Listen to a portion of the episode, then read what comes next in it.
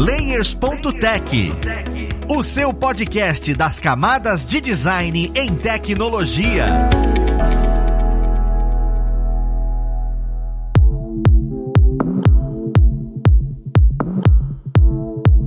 Olá, ouvintes! Eu sou o Luiz Lima, designer e professor aqui na plataforma Lura, e vamos para mais um Layers.tech, o seu podcast das camadas de design em tecnologia. Na conversa de hoje, nós vamos falar sobre o que todo mundo tá falando nesses últimos tempos: streaming. Como é que eu faço um streaming? O que é ser streamer? Como é que a gente começa esse universo? Existem tantas dúvidas quando você decide que vai começar a fazer isso, que às vezes você fala que vai começar e desiste logo em seguida. Então vamos conversar um pouco sobre isso, entender quais são as dificuldades, o que, que a gente pode pode fazer, quais os passos a gente pode tomar. Vamos lá pro papo conhecer quem vai começar com a gente. Nós temos aqui hoje, como convidado, o Bruno Cruz, que é diretor de arte, CEO, olha que nome bonito, CEO do estúdio Bela Cena, e ele também produz conteúdo aqui com a gente. Ele é professor aqui na plataforma Loura. Seja bem-vindo, Bruno. Olá, Luiz. Olá, pessoal. É um prazer estar aqui com vocês. E vamos que vamos. O prazer é nosso, Bruno. E juntamente com o Bruno, nós temos o Igor Teori. Ele, que olha que diferente, é psicólogo. E, juntamente com essa profissão maravilhosa, ele é produtor de conteúdo. Canal no YouTube, canal na Twitch, faz podcast. Então, ninguém melhor do que uma pessoa que é psicólogo trazer esse tipo de informação. Seja bem-vindo, Igor. Obrigado, obrigado pelo convite também. Vai ser ótimo bater um papo com todo mundo aqui, trocar experiência, né? É muito bom, Igor, que a sua voz já me traz calma. Eu acho que eu vou me constar contigo. Isso é bem interessante. Juntamente com o Bruno e o Igor, nós temos o nosso queridíssimo co-host, o Rafael Balbi. Seja bem-vindo, Balbi. Muito obrigado, Luiz Obrigado Igor, obrigado Bruno aí pela participação. Vamos falar de stream, que é uma coisa que eu sou entusiasta também, gosto do assunto, vejo muito stream e acho que muita gente tá querendo entender como é que começa, como é que termina também o canal, muitas coisas assim e o que que faz sentido para cada um, né? Então vai ser muito legal a gente poder trocar essa ideia. Perfeito, é engraçado você já fala como é que termina, e é bem isso, porque eu também sou entusiasta e já terminei meu canal e nem percebi. Mas uma hora eu volto a streamar, é sempre assim para todo mundo, uma hora a gente volta. Pessoal, eu queria começar, né, já até trazer trazendo um pouco dessa, dessa diferença, que é a questão de. A gente falou sobre produção de conteúdo, eu tô falando sobre streaming, só que muita gente confunde que é a questão de eu vou streamar ou eu vou fazer vídeos pro YouTube. Existe essa produção de conteúdo diferente e que muita gente confunde. Eu queria meio que de cara saber qual é a diferença, sabe? De você olhar e falar, não, vou streamar, ou você olhar e falar, vou abrir um canal no YouTube. Eu queria entender essa diferença para já separar os caminhos e falar, beleza, eu tenho que estudar isso para um lado, eu tenho que estudar isso para outro. Olha, eu acho que assim, é, são plataformas diferentes e são formas de consumir conteúdo diferentes também. Então, toda vez que você vai produzir um conteúdo, eu penso que você tem que pensar no seu público-alvo e na melhor forma de você entregar aquela informação, aquele conteúdo para aquele público-alvo. O YouTube, ele é uma plataforma de vídeos onde a pessoa ela assiste o vídeo quando ela quiser, na hora que ela quiser e não tem essa interação direta que o streaming permite, né? Hoje em dia o YouTube também tem as lives, mas esse é o a principal diferença entre você produzir conteúdo para o YouTube, para streaming, seja Twitch, seja qualquer outra plataforma que existe. É a interação que você vai ter, até porque o ritmo das coisas, a edição que você vai fazer no caso da stream, você tem que pensar a lógica de como vai ser sua live antes. Então, a forma de entregar e de pensar esse conteúdo é diferente também, na hora que você tem essa pretensão, né, de, de produzir para um ou para outro. O que eu vejo que acontece hoje em dia é que muitos produtores de conteúdo, né, a gente até usa esse nome para não fechar e falar assim que é só youtuber ou só é streamer, streamer na Twitch, por exemplo, eles tendem a fazer conteúdo para diversas plataformas. Então, aquela coisa da multiplataforma mesmo, né? A transmídia, talvez. Então, você começa uma coisa em uma plataforma e esse conteúdo conversa com outra ou leva esse espectador para outro lado, né? Basicamente, assim que eu penso a diferença principal na hora de você pensar em qual plataforma começar ou o tipo de conteúdo que você quer fazer. Cara, eu, eu acho muito legal porque o Igor comenta essa parte mais lógica, né, de pensamento. Eu acho, inclusive, eu acho não, né? Eu tenho dúvida com relação a, a material. Qual é a parte técnica que eu preciso conhecer para produzir para um e para produzir para outro? É a mesma coisa? Porque se você tem conteúdo, se você tem parte técnica para produzir pro YouTube, você tem para produzir para stream, eu acho que até que o Bruno consegue trazer mais isso. Porque o que, que eu preciso ter, né, para essas duas mídias? Cara, eu acredito que, assim, até a minha visão, né, sobre o que é live e o, o que não é live. Normalmente eu vou começar a trabalhar com live quando eu consigo ter um contato mais contínuo com o meu público. Às vezes, poxa, eu quero produzir conteúdo, eu tô planejando aqui uma produção, preciso ter contato e eu não tô me analisando, sei lá, talvez como um produtor de conteúdo convencional, mas talvez como uma marca, talvez representando até uma empresa. Essas coisas são necessárias, a gente precisa fazer isso, só que não, a gente não consegue fazer normalmente com uma frequência adequada para live, né? Que eu tenho que ter ali conteúdo com data marcada todo dia. Quando eu estou gravando conteúdo e postando depois, eu tenho uma facilidade maior de lidar com essas coisas, né?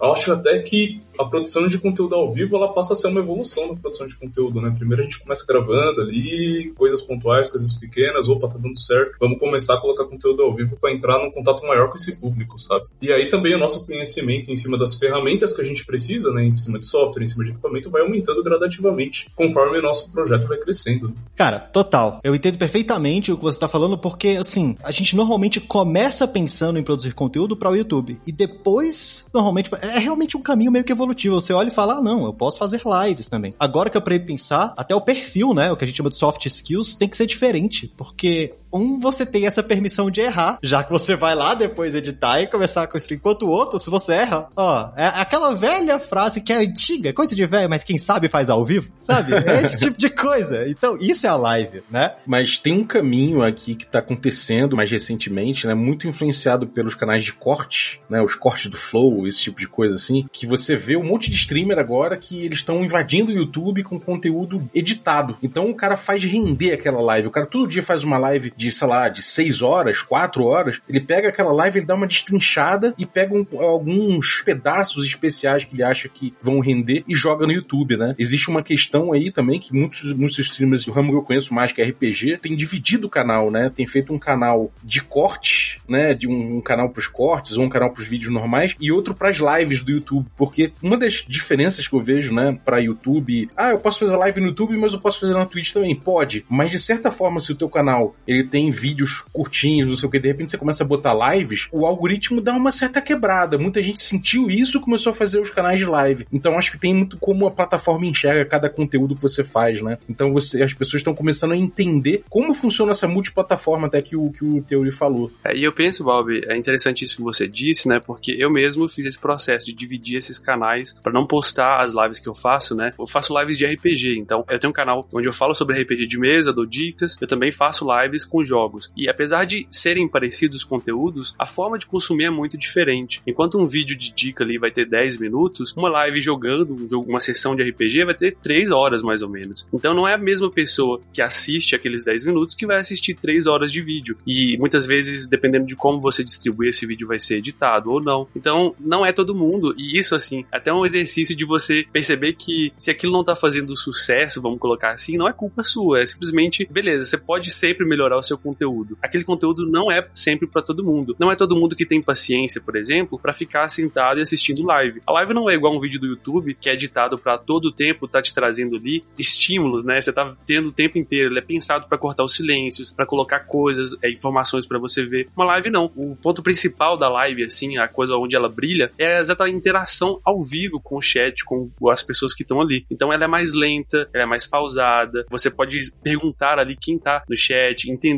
quem são as pessoas que estão te assistindo. E essa parte mais humana da live é muito diferente de você assistir um vídeo ali. Então saber fazer essa diferença é muito interessante e assim, é algo que eu tenho visto lá fora, né? É acontecer bastante e isso acaba vindo pro YouTube brasileiro, para os produtores de conteúdo brasileiro também, é que isso que o Balbi disse de cortar os conteúdos e colocar é por conta muitas vezes de uma falta de descobribilidade, não sei assim, uma falta de a facilidade para você ser descoberto dentro da Twitch, dentro das plataformas de stream. O que os produtores de conteúdo têm feito é pegado esse conteúdo e diversificado ele para que outras pessoas conheçam esse conteúdo e assim passem a vir para a live dele, né? Então é uma forma também de você ser visto, né? Tem aquela aquela frase que não é visto não é lembrado, né? Então é muito importante que você seja visto ali para que a pessoa chegue na sua live e fale, olha, interessante conversar com você aqui, ter esse bate-papo, ter essa interação ao vivo, né? Cara, isso é legal até porque o conteúdo ao vivo, ele tem hora marcada, né? O seu espectador tem que estar junto com você quando você tá. O conteúdo gravado não,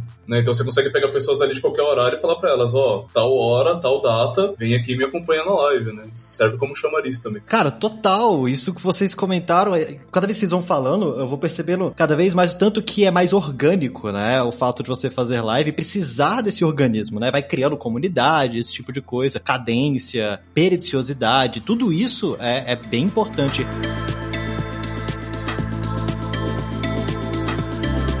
Beleza, eu entendi, né? Eu tô perguntando, entendi a diferença de live, conteúdo do YouTube. Vi que um complementa o outro, mas eu quero começar a streamar, né? Aí a minha dúvida é, o que, que eu preciso de cara? Falando no, no sentido mais lógico da coisa, né? Eu preciso de quais apetrechos para de fato começar as minhas lives, né? O que que sem isso eu não consigo fazer live de forma nenhuma? E o que que é além, né? O que que eu posso colocar além para minhas lives ficarem ainda melhores? Pensando já nessa forma física, vou começar a entrar ali, sei lá, na Kabum e começar a comprar coisa. O que que eu preciso pensar para adquirir? Eu acho que o ideal né, tendo já um computador, a princípio, webcam e microfone, né? Kitzinho, que inclusive em todo curso que eu faço de, de OBS ou de Streamlabs na Lura, eu sempre vou falar isso, né? Comece lá pelo um webcam, uma webcam boa, né? Não uma webcam qualquer. Um microfone bom também, não um microfone qualquer. E a partir daí, as possibilidades vão aparecendo, né? É aquilo, né? A gente vai evoluindo, nosso set de equipamento vai evoluindo também. Uma das dúvidas é, o que é uma webcam boa? O que é um microfone bom? O que é um computador computador bom. Eu preciso ter um computador gamer, por exemplo, para poder fazer live. Isso aqui que às vezes vem de dúvida mais densa. Então, sobre computador, eu diria que assim, você já vai precisar de um computador gamer para rodar o seu game.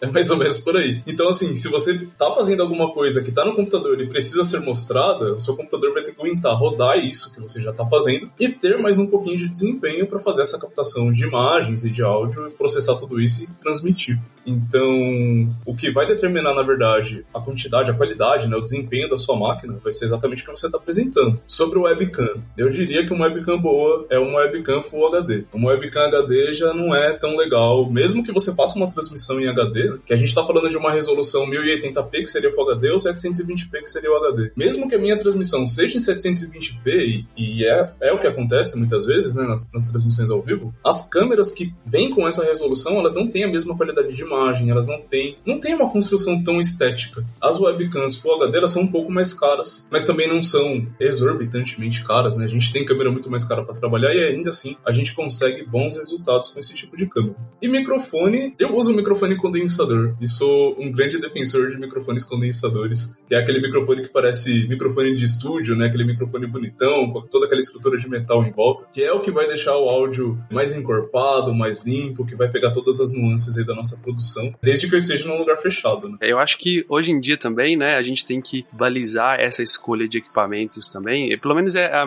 a, forma como eu vejo, na minha opinião, pensando no tipo de conteúdo que você quer produzir, né? Hoje em dia existem lives de diversos tipos, desde lives de jogo, ela deixou de ser apenas live jogando, né? Hoje em dia você tem lives com podcasts gravados ao vivo, você tem lives simplesmente conversando, né? O famoso just chatting, né? O, apenas conversando só na conversa ali. Você tem lives musicais, né? Onde você pode pegar um instrumento e tocar. Então existem lives de ASMR, né? Que são aqueles sons relaxantes que, que algumas pessoas gostam. Então você vai ter diversos e diversos tipos de, de lives, inclusive até lives de leitura. Olha que legal. Você tem lives ali onde você faz um pomodoro, né? Você fica algum tempo lendo e estudando e junto com a pessoa do chat, uma forma de estar junto ao mesmo tempo que você faz algo ali produtivo, né? É, os famosos sprints. Então, o interessante, dependendo do tipo de conteúdo que você quer produzir, o seu equipamento pode ser diferente também. Hoje em dia você consegue fazer lives até mesmo com o celular. Você consegue ali, tem aplicativos da Twitch ou de qualquer outra plataforma que você consegue fazer a transmissão do lead. Significa que vai ficar bom? Nem sempre, né? Mas eu sou um grande defensor de que você tente fazer, porque a melhor forma de aprender é tentando, né? Eu gosto de fazer uma metáfora, de utilizar essa metáfora quando vou falar de live, que fazer stream é como se você tivesse que morar numa casa que você está construindo ao mesmo tempo. Porque primeiro você vai sanar ali, o, o vai construir um, um teto ali, pelo menos para você não ficar ao relento, né? Depois você vai construir uma parede. Fazer live, eu penso que se você não é, é dessas pessoas gigantescas que vai ter uma estrutura toda para começar e vai conseguir pagar financeiramente ali, né? Porque tem custos ali para lidar com isso tudo, você vai ter que aprender, você vai ter que investir o seu tempo, né? Que é também um recurso muito importante. Então você vai ter que aprender a como usar as plataformas de, de transmissão, pode ser o celular, pode ser os programas, né, os softwares que a gente usa. Tem o OBS Studio, que é muito famoso, o Streamlabs, né? Você vai ter o XSplit, tem vários ali. Até plataformas online hoje em dia, como StreamYards, o Restream.io. Dependendo ali do, do seu objetivo, você vai ter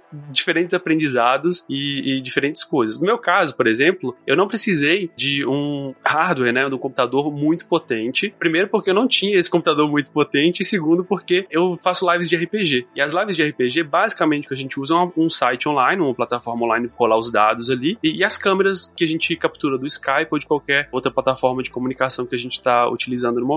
Então, nesse caso específico, e olha como as coisas são muito específicas, né? Eu não precisei de algo tão, tão potente assim. Mas aí, é lógico, né? Se você puder investir, e é sempre interessante que você invista, né? Você pegue ali, é, se você se for possível para você, para melhorar a qualidade do seu conteúdo, né? O áudio, eu acho que ele é muito mais importante do que a imagem, né? Porque se você tiver um áudio ruim, mas uma imagem boa, a pessoa não fica ali porque incomoda demais. E o contrário, assim, né? Você tem uma imagem, um áudio muito bom e uma imagem ruim, você é, até consegue ficar ali porque você tá ouvindo, né? Mas pensando nesses equipamentos, se você puder já começar com os equipamentos bons, ótimo. Mas se não puder, tente fazer pelo menos para você ver, né? Pra você ir aprendendo. E, e, em relação à câmera, por exemplo, né? Uma coisa que eu aprendi e que assim muda muito a mentalidade é que a iluminação ela é muito, muito importante na qualidade da sua imagem na câmera, né? Então você pode ter uma câmera excelente se você não souber iluminar, se você colocar uma luz muito forte de frente, você não tiver é o que eles chamam de uma key light, né? Uma luz principal e uma luz secundária ali, você vai ficar muito estourado na sua câmera, né? E assim, são aprendizados que a gente vai tendo com o tempo, né? Como eu disse, você vai construindo a sua casa ali aos poucos e é lógico, né? Se você construir a fundação boa, você vai ter uma casa mais resistente. Às vezes a gente faz aquilo que é possível, né? Esse percurso que você passou, né? Esse aprendizado é exatamente o que a gente tem. A gente até fez um podcast falando sobre iluminação com gaveta e ele comentou sobre isso, que, que cara, não, não é essa ideia de só ter a câmera, todo o que você monta ali e você vai aprendendo isso com o tempo. E outra, referências de mercado. Casimiro não trabalha com iluminação de maneira densa, assim como o Gaveta falou, né? E, cara, estoura, é uma live maravilhosa, é bom de conversar e tudo isso. Você comentou muito sobre as plataformas, né? E aí, essa é uma das dúvidas que eu acabo tendo. Hoje em dia, eu só escuto OBS e só escuto Twitch. Existem outras plataformas? Por exemplo, ah, não quero entrar na Twitch, talvez não seja a plataforma ideal para mim, porque eu vou streamar uma coisa um pouco diferente, longe do que é game. Twitch é muito atrelado a game. Eu não quero usar OBS, eu quero usar alguma outra coisa que me dê mais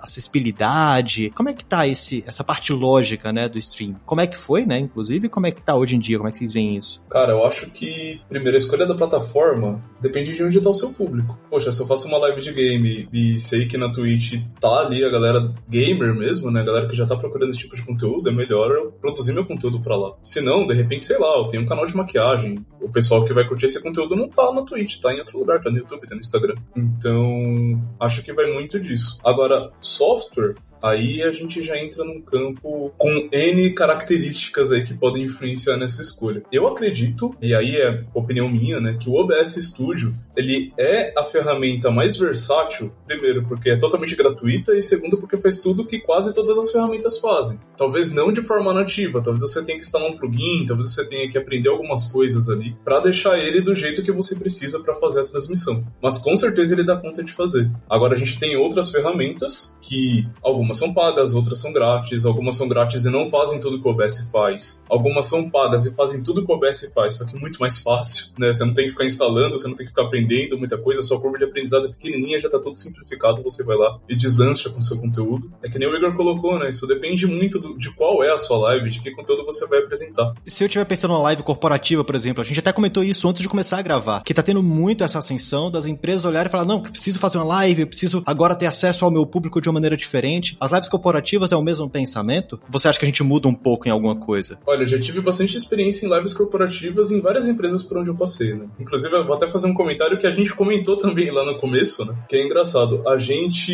enquanto profissional em qualquer empresa que não seja da nossa área especificamente, porque nunca numa empresa de design vão colocar o designer para falar, você é designer, você pode ir lá e cuidar da live.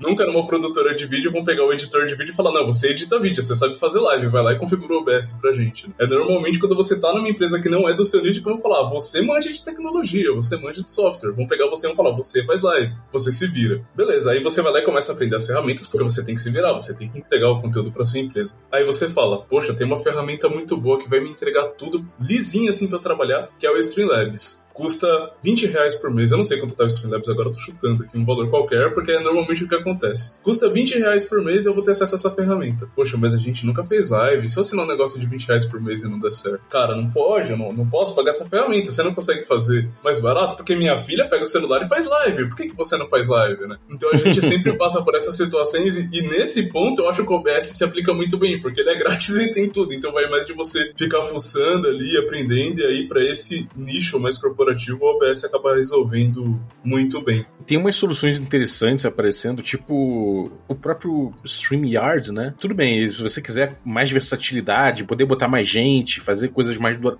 com um tamanho maior e tal, você tem que pagar. Mas é gratuito também, você consegue utilizar o StreamYard, ele já, já vem com a solução prontinha para você streamar. Você só bota o nome, bota o negócio ali, a descrição, e as pessoas entram por link, como o Zencaster mesmo, e acabam chegando para live. Então tem algumas soluções que começam a aparecer que simplificam essa coisa do OBS, que ainda assim o OBS é um pouco, às vezes, um pouco hostil, né? Você olha um pouco, ele dá aquela tela azul, você fala, caramba, e agora? O, então essas soluções começam a aparecer, né? Eu acho que cada vez mais presentes aí. Isso eu acho que é uma coisa interessante. Inclusive, o OBS Studio, você consegue juntar ele a outras ferramentas, né? Por exemplo, em live corporativa é muito comum a gente precisar de moderação de chat. Não pode aparecer. Live corporativa, live de colégio também, isso é muito comum de acontecer, principalmente live de colégio, né? Porque é os alunos ali querendo zoar a live e tal. Você precisa de uma ferramenta de moderação de chat. O OBS sozinho não oferece isso. Mas eu consigo pegar bots de outras ferramentas de streaming e agregar lá dentro também e trabalhar, né? O que pode ser interessante.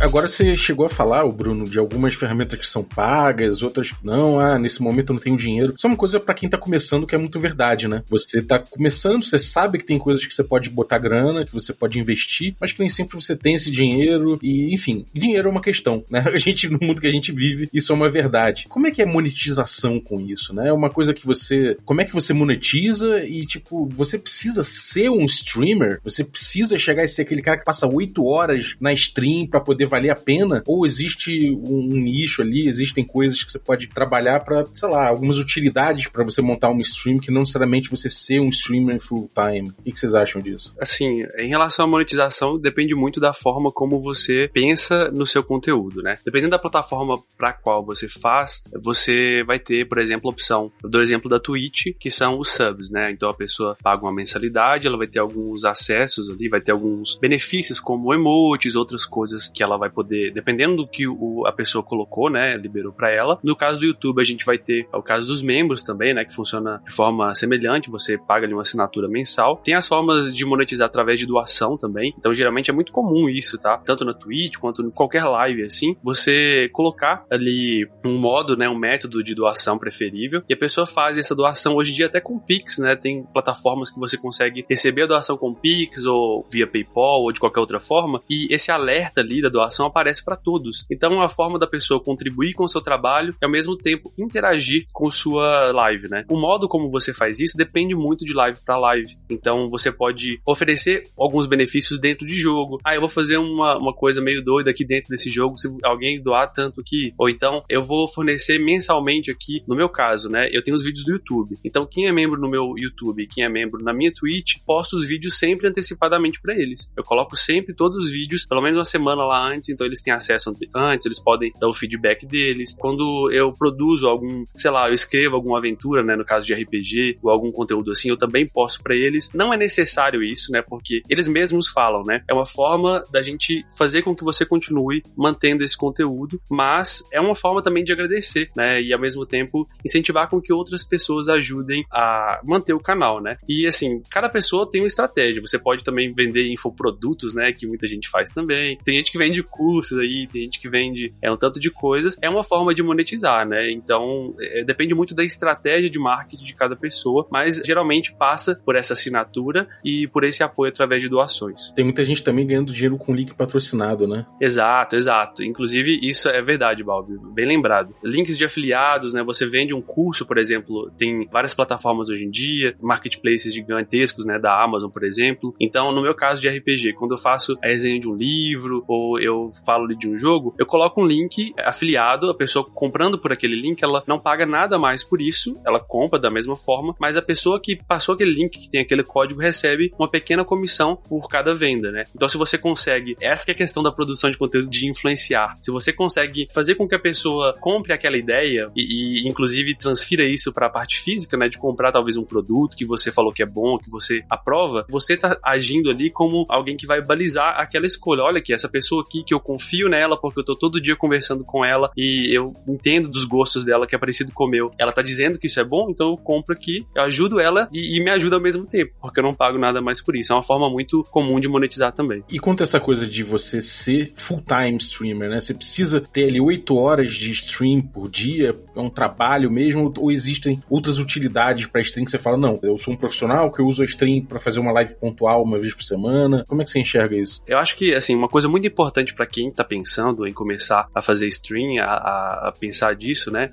Faça um business plan, né? um plano de negócios ali. Assim, onde eu quero chegar, quais são as minhas metas, quais são minhas expectativas e quais são as próximas ações para que eu vá chegar nisso. Porque, assim, diferentes expectativas e realidades vão ter diferentes ações, né? Então, não dá para você simplesmente, e eu não recomendo que ninguém faça isso, né? Cada um é dono da sua vida, mas que você largue tudo do nada para poder começar a fazer live, assim, achando que vai dar certo, né? Lógico, tem tudo para dar certo se você tem consistência, se você tá gostando de fazer aquilo, mas assim, dar certo também é algo muito subjetivo. O que pode ser certo para mim, eu posso ter um objetivo diferente da outra pessoa. Talvez o dar certo para mim seja estar tá fazendo uma live por semana e conseguir interagir com a comunidade ali pequena. Talvez o dar certo para outra pessoa seja ganhar milhões de dinheiros assim, né, fazendo live. E é possível, mas é aquela metáfora assim, né, que muita gente usa. Por exemplo, nos esportes, né? A gente tá falando mais cedo aqui, o Luiz até falou, né? Não é no esporte, por exemplo, não é todo mundo que entra no futebol,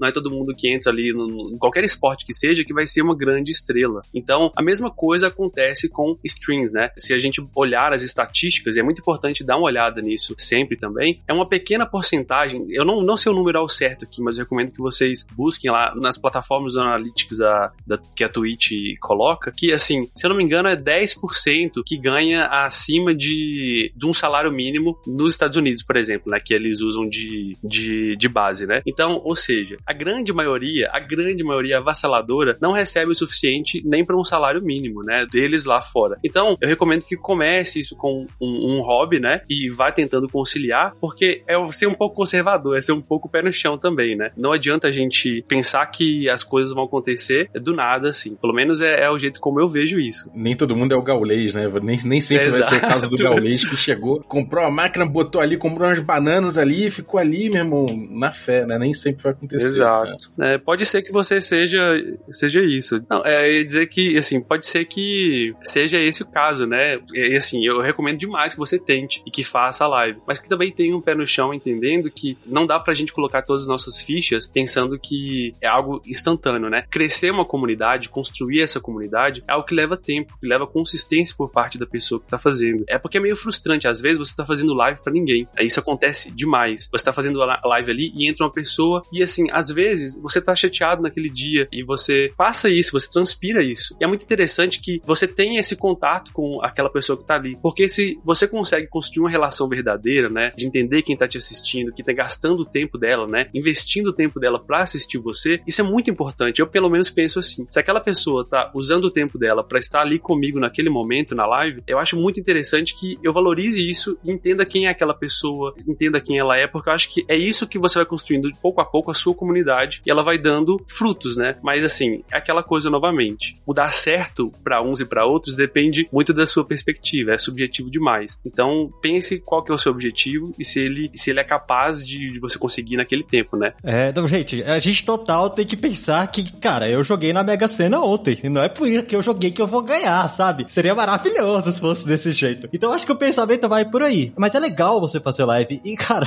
eu comecei a fazer live. É, você falando essas coisas, todo mundo vai passar por isso, gente. Streaming é vida por conta disso. Você ficar duas horas, três horas no final, olhar suas estatísticas e dar tchau pra zero pessoas, cara, existe sensação mais engraçada de você dar tchau feliz e com lágrimas correndo assim no seu rosto. Mas todo mundo passou, todo mundo passa. Literalmente é com o tempo que as pessoas vão vindo, vão olhando para você e falando: caramba, quero continuar conversando com essa pessoa, quero continuar vendo esse conteúdo. E essa, eu acredito que seja uma das dificuldades, que é uma pergunta que eu ia trazer aqui. Cara, quais são as maiores dificuldades, sabe? Primeiro, Igor, que você enfrentou, já que você produz conteúdo constantemente. E no caso da live corporativa, Bruno, quais são as maiores dificuldades que você que vai começar ou, ou receber essa bomba vai passar, sabe? para poder solucionar isso. Eu queria entender as maiores dificuldades dessas duas áreas. Aquela que você é obrigado a fazer porque está na empresa, então o que, que eu preciso fazer para solucionar, né? E aquela que você escolheu fazer e fala, cara, eu vou passar por esses problemas, eu preciso saber como passar. Eu acho que é até um pouco mais fácil, porque a empresa, ela já tá funcionando. Se ela não estivesse funcionando, você não tava lá, né? Então a empresa já tá funcionando, ela quer melhorar. Então o objetivo não vai ser uma monetização, o objetivo não vai ser atrair uma grande quantidade de pessoas. Normalmente a empresa ela já tem um funil de vendas, ela já tem pessoas e uma estratégia de marketing que vai direcionar você pro assunto que você tem que falar e para as pessoas que você tem que avisar que a live vai acontecer e na data que vai acontecer. Então, é mais difícil quando você tem isso estruturado, você passar por momentos como esse que tipo, meu, fiz uma live e ninguém me assistiu e no final dei tchau para zero pessoas. Mas se acontecer e provavelmente se você é a pessoa responsável pela live, pode vir alguma cobrança para você, você ainda pode falar, tá bom, foram zero pessoas, mas tá tudo gravado, vou editar e vou colocar no YouTube e aí com isso eu vou chamar mais pessoas, né?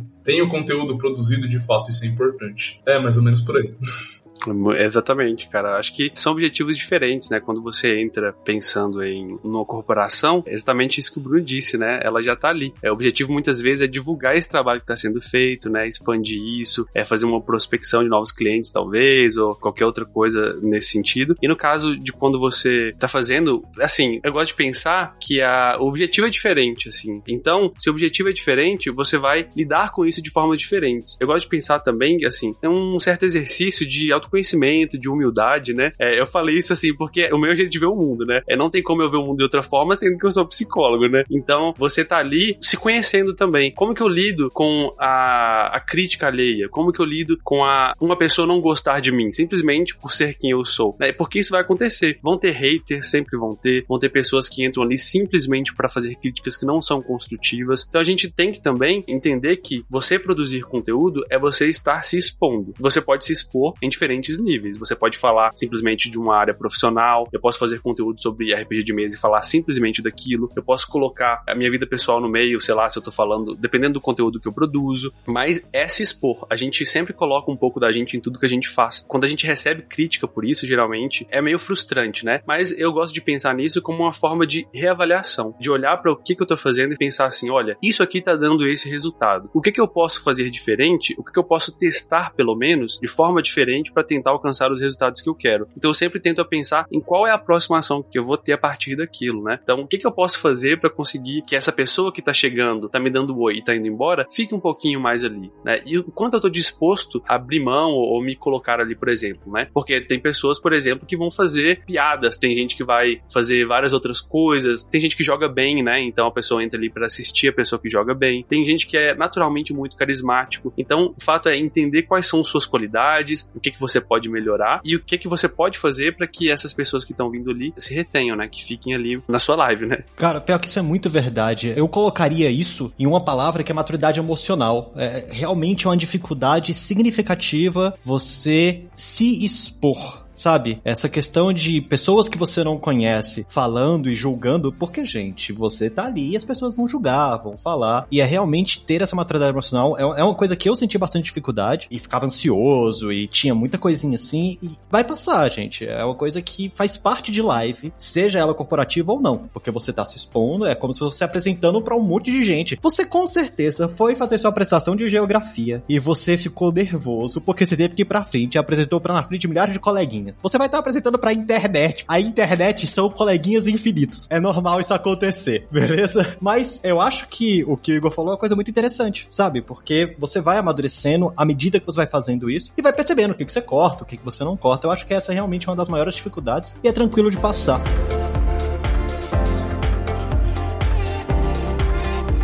Uma das últimas coisas que eu queria perguntar, acho que até cortei bastante o balde, que eu perguntei coisa demais, eu sou muito entusiasta nisso, é que eu vejo algumas lives e alguém recebe uma doação ou vai fazer alguma coisa e aparece aqueles brilhos na tela e animação e é bonitaço tudo aquilo. Para onde eu vou para fazer isso? Eu preciso conhecer de ferramentas de animação, preciso conhecer Photoshop, Illustrator, preciso conhecer After para poder fazer o que a gente chama de overlay dentro das lives, ou eu consigo ter acesso a isso? Como é que foi tanto para você, Igor, e, e Bruno, como é que é construir essa parte artística, sabe? Da stream. É muito fácil você ter acesso a esse conteúdo sem precisar conhecer animação, sem precisar conhecer de ilustração, sem precisar conhecer de arte digital. Mas, contudo, entretanto, eu que né, tenho aqui o, o meu histórico a zelar também como artista digital, vou te dizer que se você souber arte digital, se você souber animar, se você souber ilustrar, muito provavelmente você consegue chegar ali numa identidade visual que seja interessante para a marca que você está tentando defender seja ela você, seja ela uma corporação. E quando a gente está falando de larva corporativa, eu acho que isso acaba pesando muito, porque a corporação ela já tem uma identidade visual extremamente bem definida que tem que ser defendida em qualquer ação pública. Quando a gente está falando de uma live diferente, sei lá, quando eu tô sozinho fazendo uma live, acho, né, eu não faço esse tipo de live, eu não faço live sozinho, né, todas as lives das quais eu já participei foram corporativas, mas normalmente a gente tem uma liberdade maior que vai fazer com que a gente consiga trabalhar melhor com o que já está disponível possível sem eu ter que aprender a ilustrar, sem eu ter que aprender a animar. Justamente porque eu não tenho uma identidade visual tão definida assim quanto é no, no meio corporativo.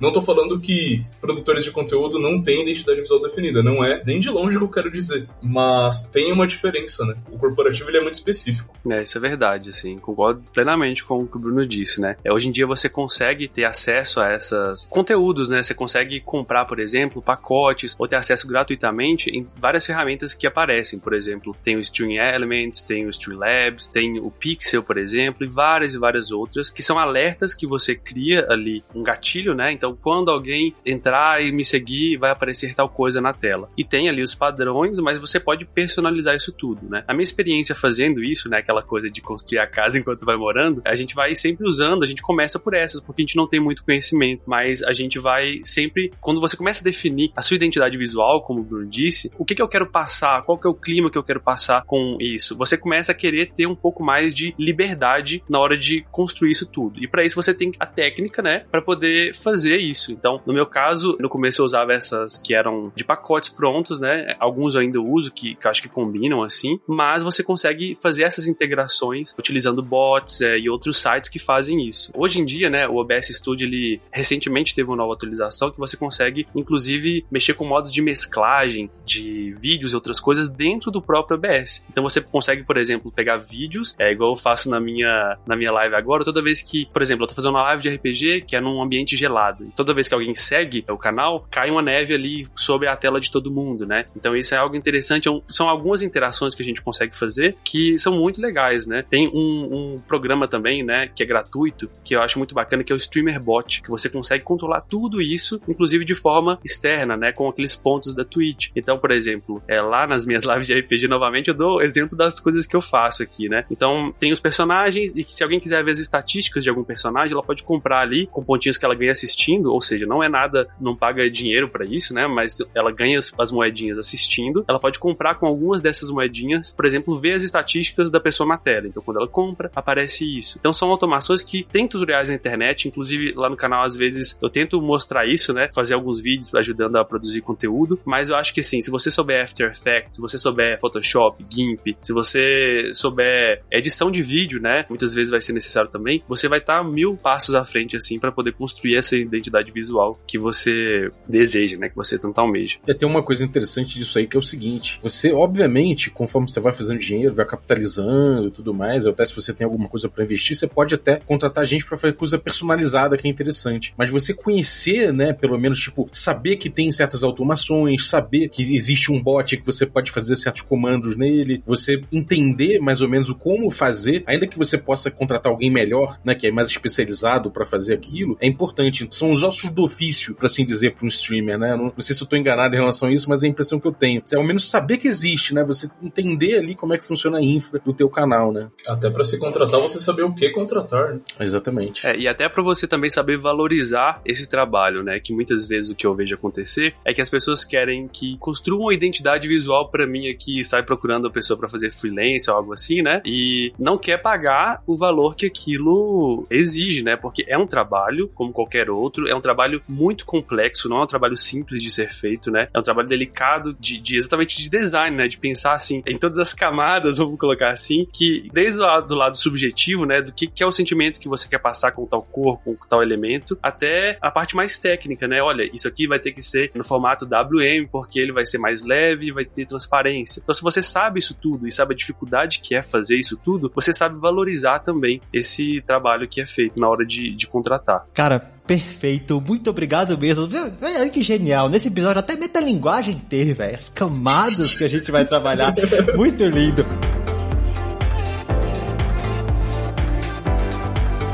Pessoal, muito obrigado mesmo pela presença de vocês. Assim, é sério, tem bastante coisa que eu gostaria de perguntar e continuar conversando aqui, só que o episódio não pode ficar tão extenso assim. Então, eu queria abrir esse espaço para quem tá escutando a gente consiga ver exatamente os projetos de vocês, consiga acompanhar vocês nas comunidades para conhecer um pouquinho melhor do que vocês fazem, entender as dificuldades e o que, que eles podem fazer também. Então, Bruno, para quem quiser acompanhar os seus projetos, acompanhar os seus desenvolvimentos, onde é que as pessoas conseguem te achar? A gente tem um site chamado belacenafilmes.com e a gente também também tem o Instagram, Facebook LinkedIn, Bela Cena Filmes né, com tudo que a gente produz, né, uma produtora especializada em animação, edição digital também. Então, para todo tipo de produção de vídeo que normalmente não envolva uma câmera, nós somos especialistas e estamos lá para atender com muito prazer. Perfeito, Bruno, muito obrigado. E Igor, para quem quiser acompanhar o seu conteúdo, o seu material, onde é que o pessoal consegue te achar? Vocês podem procurar por dados críticos nas redes sociais, no YouTube, na Twitch. Tem conteúdo lá no YouTube sobre RPG de mesa, né? Eu falo também, dou dicas de como começar a jogar, de como começar a mestrar. É, na Twitch eu faço lives jogando e também trocando ideia, batendo papo com, com, o pessoal, né? Tem conteúdo muito variado, né? Tem podcast, tem tudo, tudo é dados críticos, vocês podem me procurar. E se quiserem saber sobre psicologia, né? É, Igor Teora, vocês podem procurar aí nas redes sociais também que vocês vão achar, tá bom? Perfeito, Igor. Muito obrigado e com certeza vai acompanhar. E agora eu tô curioso para ficar vendo suas aventuras e gastar meus pontinhos vendo as estatísticas. Balbi, você quer dar algumas palavras finais? Sim, e agradecer muito aí o Bruno e o Igor, né? Acho que são experiências muito legais da gente, da gente acompanhar tanto lives corporativas, lives de nicho, né? Coisas são experiências que são distintas, mas que falam sobre a mesma coisa que é você dar a cara a tapa, né? Você aparecer, falar, trocar ideia com a galera, ter uma relação interpessoal, que é uma coisa que ao mesmo tempo é delicada, mas é muito gostosa e que traz muitas oportunidades. Seja você um, um cara que quer fazer stream full time, seja você um profissional que quer mostrar seu trabalho pontualmente, que quer engajar pontualmente com seu público. Então, realmente é um tema muito interessante que merece outros episódios, né, Luiz? Aí, eventualmente a gente vai ter episódios falando mais sobre live aí. Então, muito obrigado, pessoal. Valeu. E se você que tá ouvindo aí quiser acompanhar o nosso conteúdo, quiser acompanhar a gente, pô, fica ligado. Eu vou deixar o link do nosso Discord agora e vou deixar, obviamente, links aí que você vai poder acompanhar na Lura sobre esse tema. Então, você vai ficar forrado de coisa aí para consumir. Se você for da Lura, tem cursos também do próprio Bruno aí, tem bastante coisa pra gente começar a acompanhar. Perfeito, senhor. Então, é isso. Eu agradeço mais uma vez a presença de vocês. Agradeço, como todos os episódios, e vou continuar agradecendo a você que está escutando a gente, porque assim como a live, não seríamos nada sem você que está escutando a gente todos os episódios, beleza? Entra lá no Discord, comenta com a gente, quem sabe você começa a fazer live agora, se inspira e daqui a pouco tá aqui conversando para passar sua experiência. Isso seria genial. Mas nós vamos ficando por aqui. Até o próximo Layers.tech. Um abraço. Fui!